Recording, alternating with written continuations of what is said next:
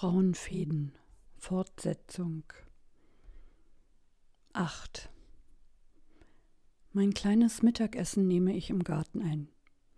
Dafür musste ich nur das Gemüse und den Reis vom Vortag erwärmen. Die Kosmeen wiegen sich im Wind, die Sonnenblumen stecken ihren Kopf der Sonne entgegen, über das Grundstück fliegt ein Zug Wildgänse. Es wird tatsächlich Herbst. Dabei war der Sommer gar nicht groß und wie immer viel zu kurz. Warum bin ich nur so zappelig, so aufgeregt und konfus? Ich rufe Hans Dietrich, laufe mit ihm zu den Polderwiesen. Die Bewegung bewirkt keine Beruhigung des inneren Durcheinanders. Mein Herz schlägt viel zu schnell, meine Atemzüge sind viel zu kurz, wahrscheinlich bekomme ich zu wenig Luft und falle gleich in Ohnmacht. Und dann findet mich keiner. Ich lege mich trotzdem auf die Wiese, auf die gelben Blumen. Überall zirpt, piept, zwitschert und tirilliert es. Das ganze Feld ist in Bewegung. Der Wind streicht warm über meine Haut und langsam werde ich ruhig. So kann es nicht weitergehen. Ich kann nicht wochenlang, vielleicht noch monatelang überlegen, ob meine Entscheidung richtig oder falsch ist. Dieses Abwägen führt lediglich dazu, dass ich gar keine Entscheidung treffe. Stattdessen arrangiere ich mich. Aber arrangieren ist nicht dasselbe wie ein zufriedenes Leben führen. Arrangieren klingt nach faulem Kompromiss. Ich werde Bruno verlassen, endgültig. Nicht heute, aber ich werde es tun. Und damit ich nicht weiter herumgrübele, werde ich mich ablenken. Mit Arbeit geht das immer noch am besten. Vor ein paar Tagen hatte ich eine Idee. Ich hatte mir vorgestellt, wie Bruno wohl reagieren wird, wenn ich ihn endgültig verlasse. Ob er mir Vorwürfe macht, laute oder leise, oder ob er gar nichts sagt und einfach nur traurig ist. Oder nichts von alledem, weil er froh ist, eine komische Frau wie mich wieder los zu sein. Und dann dachte ich an Hans Dietrich.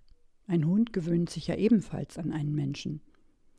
Wie wäre es also, wenn ich Brunos und meine Geschichte aus der Perspektive eines Hundes erzählen lasse? Filme, in denen Hunde vorkommen, gab es in letzter Zeit nicht. Also, erste Einstellung. Eine Frau sitzt mit Laptop auf dem Schoß vor ihrem Wohnwagen. Vor ihr ein Hund. Mischling, schwarz, Ohren gespitzt. Und aus dem Off hören wir seine Stimme, während die Kamera etwas von der Umgebung zeigt, dann wieder zurück zur Frau, die anfängt, auf der Tastatur herumzuklopfen. Gestatten, mein Name ist Hund. Nur Hund.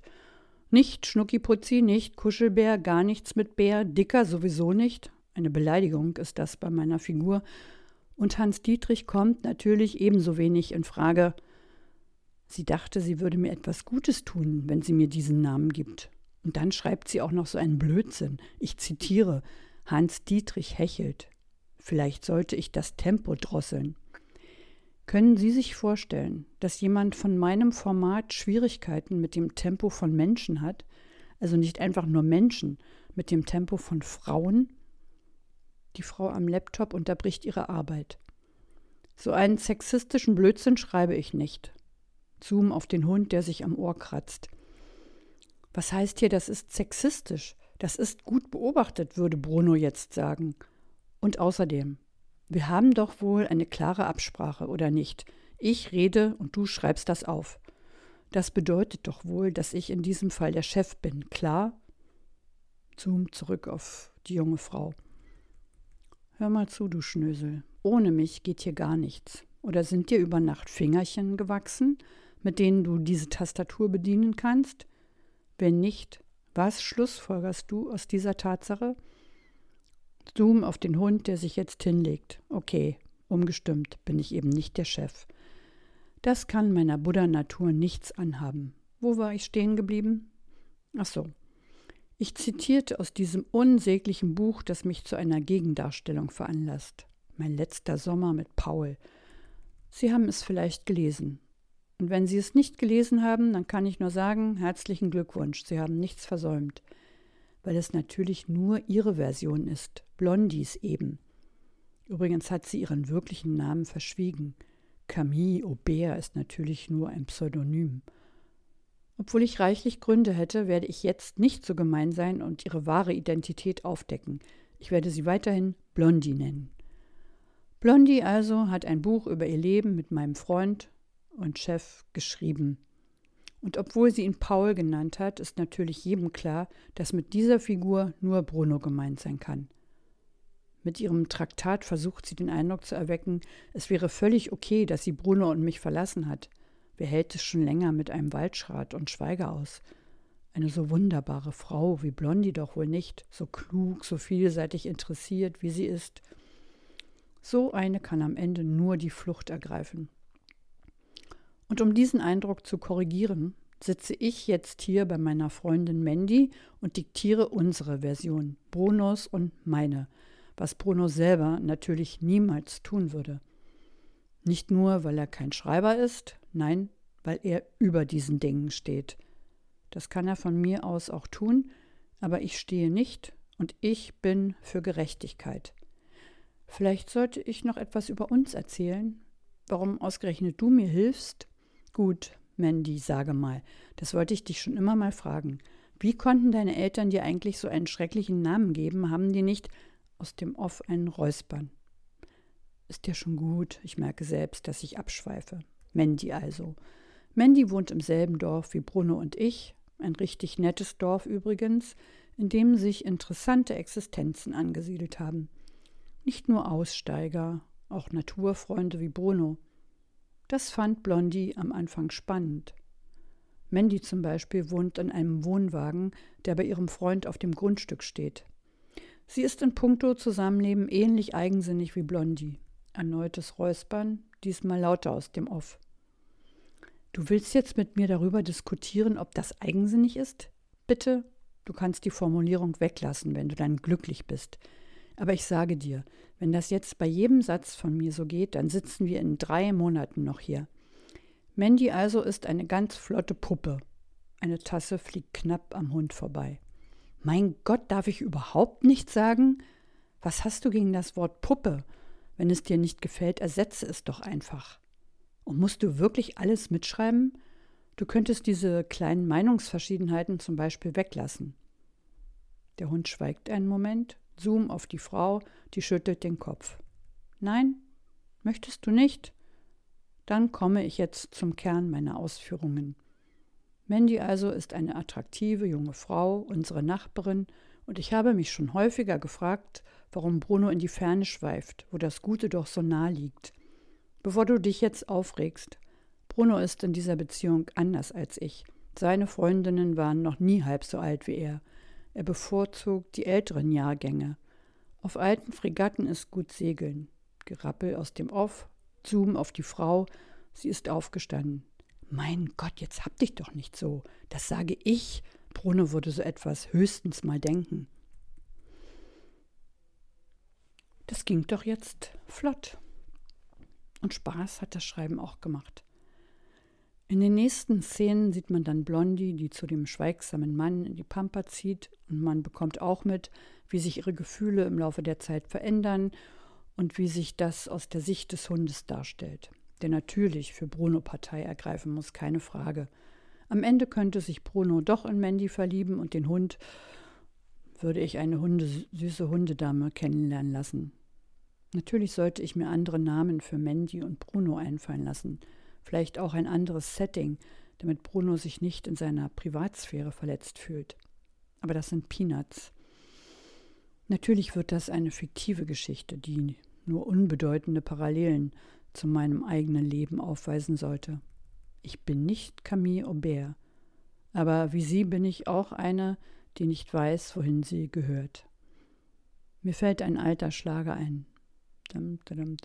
Ich bin noch zu schade für einen allein. Ich glaube, ich gehöre nur mir ganz allein. Früher einmal dachte ich, ich würde zu Hartwig gehören. Damals, in diesem anderen Leben, in dem alles so leicht schien, in dem ich meinen lieben Freundinnen berichtete, ich hätte so noch nicht gefühlt, hätte noch nie so viel Liebe, so viel Übereinstimmung erlebt. Und so wenig Sex könnte ein boshafter Mensch jetzt noch hinzufügen. Den Sex, den nicht ausgeübten also, den habe ich auf die leichte Schulter genommen. Wo ich mir doch hätte denken können, dass in einem solchen Fall überall Gefahren lauern.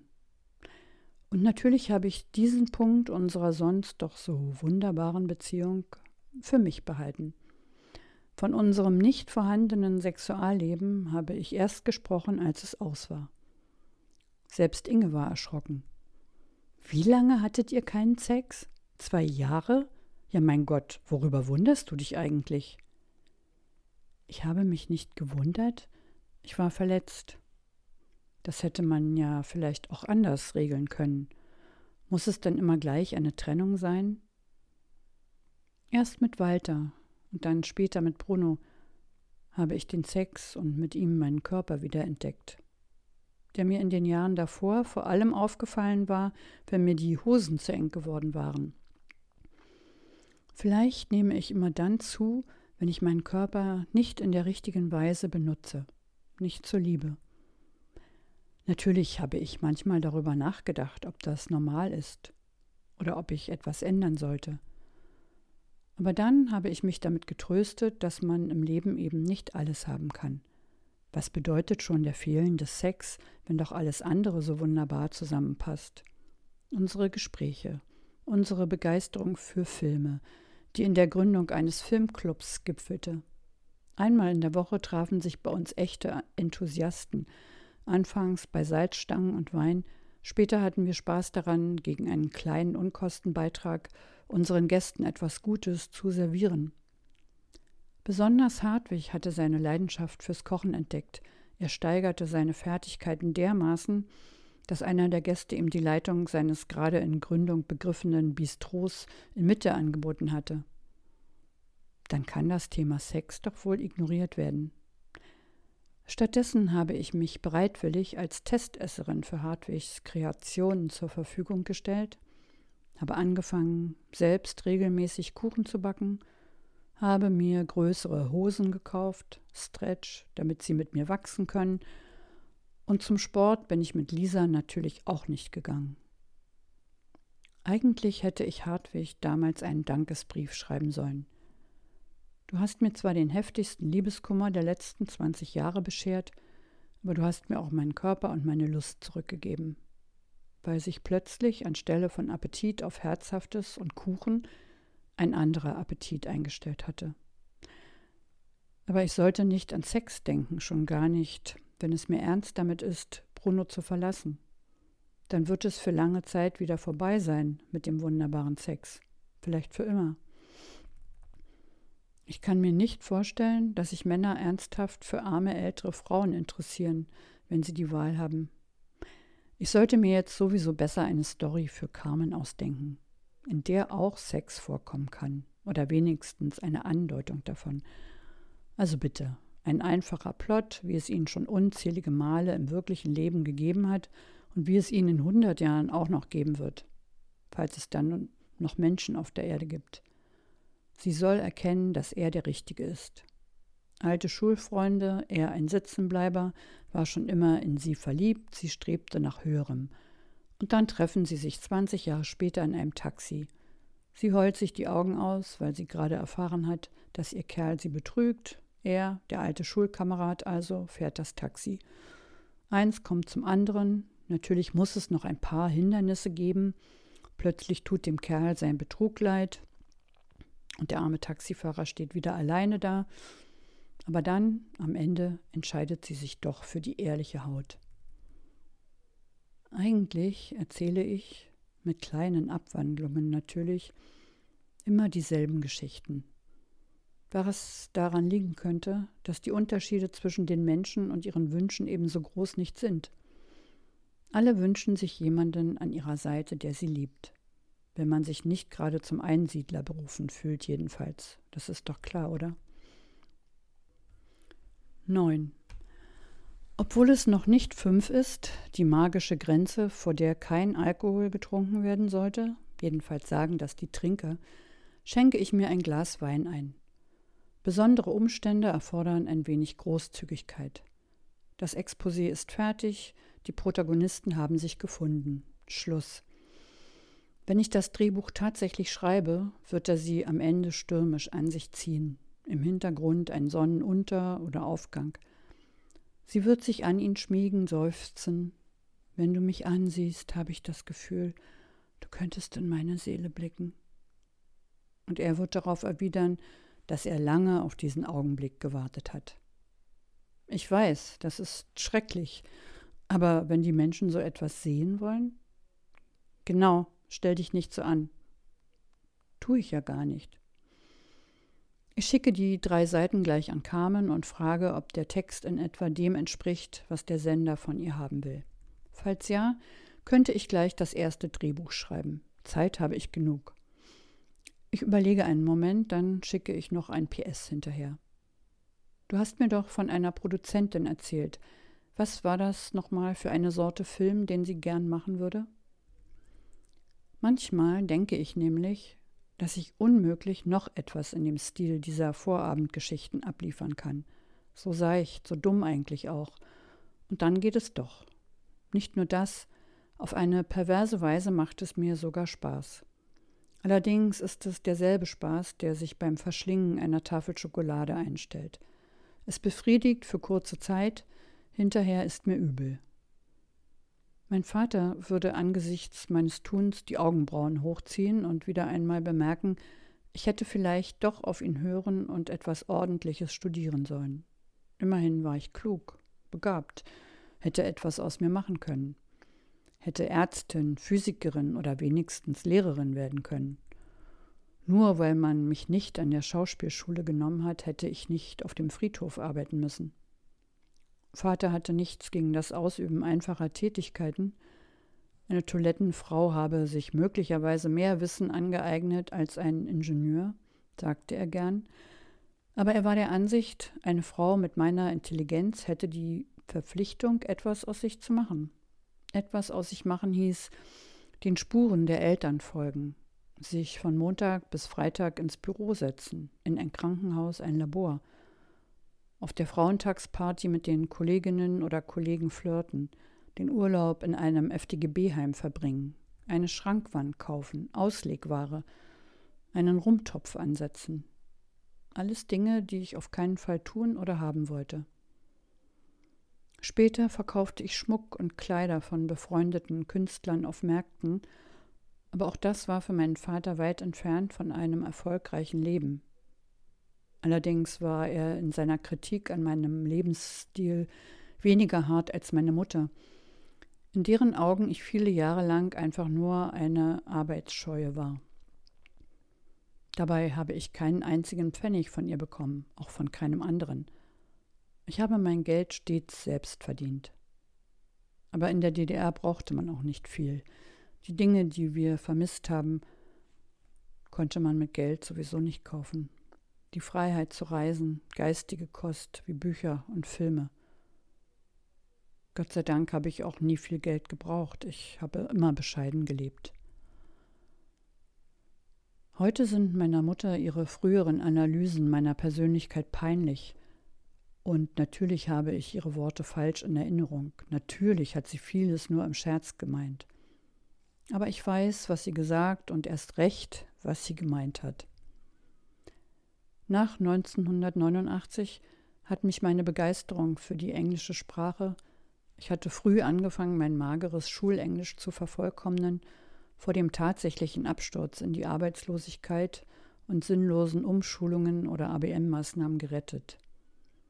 Leicht war es nicht auf dem Markt, der längst aufgeteilt war, Fuß zu fassen. Trotzdem hatte ich mir eine bescheidene Existenz als Übersetzerin aufgebaut. Nur hatte ich irgendwann keine Lust mehr, esoterischen Schwachsinn oder pornografische Ergüsse zu übersetzen.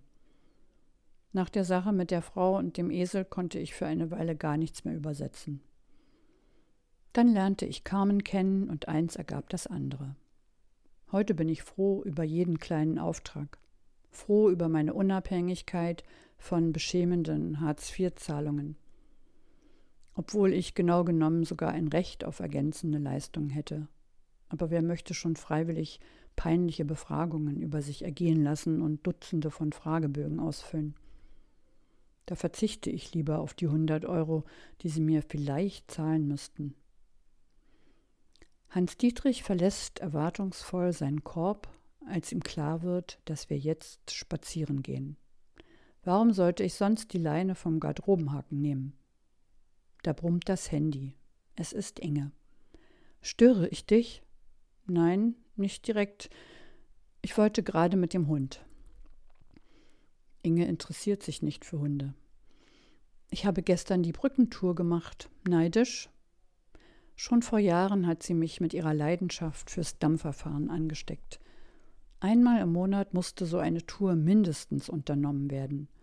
Auch an trüben oder kalten Tagen konnte man uns mit einem halben Dutzend anderer hartgesottener auf den Aussichtsdecks finden. Nur bei Regen saßen wir drin. Natürlich war ich stets eingeladen. Inge geht mit ihrem Geld und ihrer Zeit stets großzügig um. Die dreistündige Brückenfahrt auf der Spree ist unsere Lieblingstour. Im Herbst fahren wir gern vom Wannsee nach Potsdam, wo wir eine Pause machen, bevor wir mit dem nächsten Schiff wieder zurückfahren. Im holländischen Viertel gibt es ein französisches Restaurant, das nicht nur eine kleine, aber feine Speisekarte hat, sondern auch einen Kamin, den sie bei kühlem Wetter schon am Tage heizen. Dort sitzen wir dann und reden über den Zustand der Welt. Jedenfalls haben wir es so gehalten, als ich noch Berlinerin war. Jetzt schaffe ich es gerade einmal im Jahr, mit ihr ein Schiff zu besteigen. Ich bin von Natur aus nicht neidisch. Du und nicht neidisch, dass ich nicht lache. Es würde dir übrigens gut tun, wenn du dir öfter mal einen Ruck geben und dein Dorf verlassen würdest. Du hast mich doch bestimmt nicht angerufen, um mir kluge Ratschläge zu erteilen, oder? Sie denkt offensichtlich darüber nach, was sie erwidern könnte. Leider fällt ihr nichts Passendes ein, also kommt sie zum eigentlichen Grund ihres Anrufs. Ich glaube, Sie haben Max umgebracht. Ich habe keine Ahnung, wer Max ist. Sie werden mich vielleicht auch umbringen. Jetzt flüstert Inge. Offenbar ist sie der Meinung, ich wüsste, wovon sie redet. Wer hat wen umgebracht und wieso sollte dich jemand umbringen wollen? Inge klingt ungeduldig. Du wirst doch wohl von Max gehört haben. Das war der Stellvertreter von deinem Großvater, ein Kollege von meinem Mann, als wir in Russland waren. Und ich habe keine Ahnung, wer ihn umgebracht hat. Diese komische Heimleiterin wollte mir vorhin natürlich einreden, er wäre an einem Herzschlag gestorben. Aber das ist dummes Zeug. Der Max hat mir erzählt, dass sie ihn suchen. Er hatte Angst, weil er glaubte, sie hätten ihn gefunden. Das war erst letzte Woche. Wie du siehst, hatte er recht. Die haben ihn gefunden. Der stirbt nicht ein paar Tage später einfach so. Ich kenne die alten Geschichten zwar nicht in allen Details, aber wieso sollte jemand meine Tante umbringen wollen? Das ist unlogisch. Inge war zehn, als man sie nach Russland verschleppte, meine Mutter fünf. Die Mädchen hatten einfach Pech gehabt. Elfriedes Mann, mein Großvater Karl, hatte in den 20er Jahren Flugzeugbau studiert und während der Nazizeit bei Junkers in Dessau eine Abteilung geleitet, die sich mit der Konstruktion von Flugzeugmotoren beschäftigte. Später wurde er als Werksleiter in das Flugzeugwerk nach Warschau versetzt und Elfriede war mit den beiden Mädchen nach Berlin gezogen. In diese leitende Position war Karl gelangt, obwohl er nicht in der NSDAP war. Jedenfalls haben das immer alle behauptet. Nach dem Krieg war sein Wissen für Amis und Russen gleichermaßen wichtig, aber die Russen waren schneller und hatten ihn und seine Familie noch im Herbst 1945 von Berlin aus in ein Dorf in der Nähe von Moskau verschleppt, wo er sieben Jahre für die Russen arbeiten musste.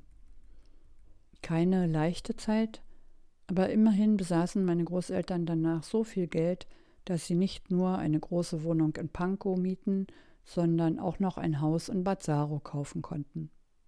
Die Russen hatten jeden Monat eine größere Summe, einmal war von 3000 Rubel die Rede, auf ein Konto in Ostberlin überwiesen. Als in Bad Saro die große Wohnung im Erdgeschoss frei wurde, sind Elfriede und Karl dort eingezogen. Die Wohnung in Pankow konnte dank gewisser Kontakte meine Eltern übernehmen, die gerade ihr zweites Kind bekommen hatten meine dusselige Schwester Sophie. Als meine Eltern dann ein paar Jahre nach Karls Tod ebenfalls nach Bad Saro gezogen sind, haben sie für Elfriede die kleinere der beiden oberen Wohnungen hergerichtet, nachdem sie dem jungen Mann, der bisher dort gewohnt hatte, einen Umzug schmackhaft gemacht hatten. Ein paar tausend Mark haben damals auch den Besitzer gewechselt, soweit ich weiß. Inge hatte sich noch in Russland in einen ebenfalls verschleppten jungen Konstrukteur verliebt, in Hermann, was ihre Eltern für eine Jungmädchenschwärmerei hielten, da in ihn alle jungen Mädchen verliebt waren, sogar meine Mutter, die damals noch ein Kind war. Ein paar Jahre nach ihrer Rückkehr nach Deutschland hat Inge den Hermann dann aber tatsächlich geheiratet und kurz bevor die Mauer gebaut wurde, ist sie mit ihm in den Westen geflüchtet, während meine Mutter bei ihren Eltern in Ostberlin geblieben ist. Inges Mann hatte auch im Westen schnell eine gute Position gefunden. Zwar konstruierte er keine Flugzeugmotoren mehr, aber er war ein leitender Mitarbeiter bei Siemens geworden, und nach seinem Tod war Inge eine wohlhabende Witwe.